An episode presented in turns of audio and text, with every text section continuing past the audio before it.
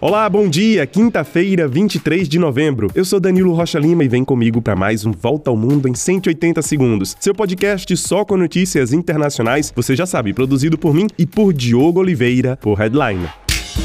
Você pode ajudar a manter o podcast Volta ao Mundo em 180 segundos no ar. Doe qualquer valor através do Pix 180 segundos, hdln.com. Siga nossas redes sociais no Instagram e LinkedIn. Basta procurar pelo Volta ao Mundo em 180 segundos. Ajude a construir um jornalismo mais livre, independente e de qualidade.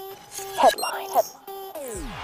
Começamos de olho na Holanda. O Partido da Liberdade, PVV, ganhou as eleições legislativas no país com 35 assentos, à frente da esquerda, que ficou com 26, e a centro-direita, que se contenta com 23 assentos obtidos. O partido de extrema-direita, liderado por Geert Wilders, causa assim um terremoto político na Europa. Wilders prega a saída da Holanda da União Europeia, uma política contra o Islã e os imigrantes. Wilders fez campanha também prometendo que um referendo referendo sobre a saída da Holanda da União Europeia será realizado em breve. O sucesso de Geert Wilders já foi comemorado por outros nomes radicais na Europa, como a francesa Marine Le Pen e o húngaro Viktor Orbán. Mas para levar adiante seus projetos, ele vai precisar fazer coalizões por causa da configuração do novo parlamento. Porém, os chefes dos três outros principais partidos do país dizem que não participarão de uma coalizão com o PVV.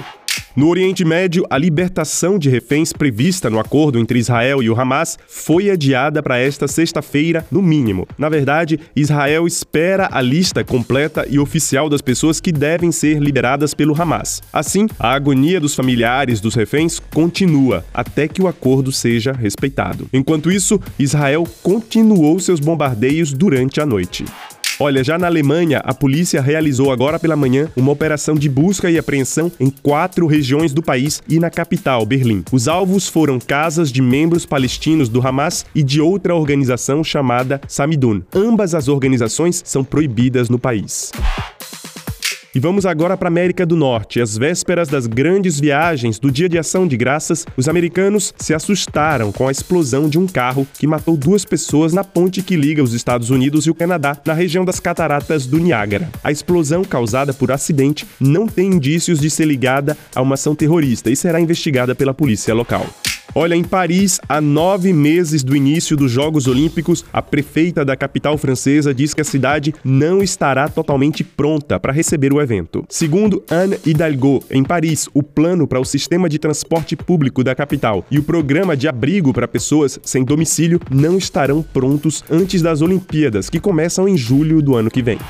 E na China, a Organização Mundial da Saúde está preocupada com o aumento de doenças respiratórias no país. A OMS enviou assim um pedido oficial sobre informações de um surto de pneumonia em crianças no norte da China. O governo chinês diz que o surto é devido ao relaxamento das restrições de combate ao Covid. Lembrando que a OMS criticou várias vezes o governo chinês por causa da falta de transparência quando os primeiros casos de Covid apareceram.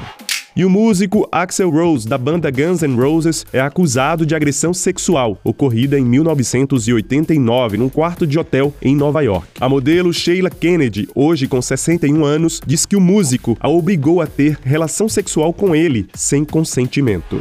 E é isso, a gente fica por aqui e você pode achar a gente também no Instagram e no LinkedIn. Compartilhem o nosso podcast, nos deem cinco estrelinhas e nos ajudem com a sua doação. Para vocês, um excelente dia, um grande abraço e até mais.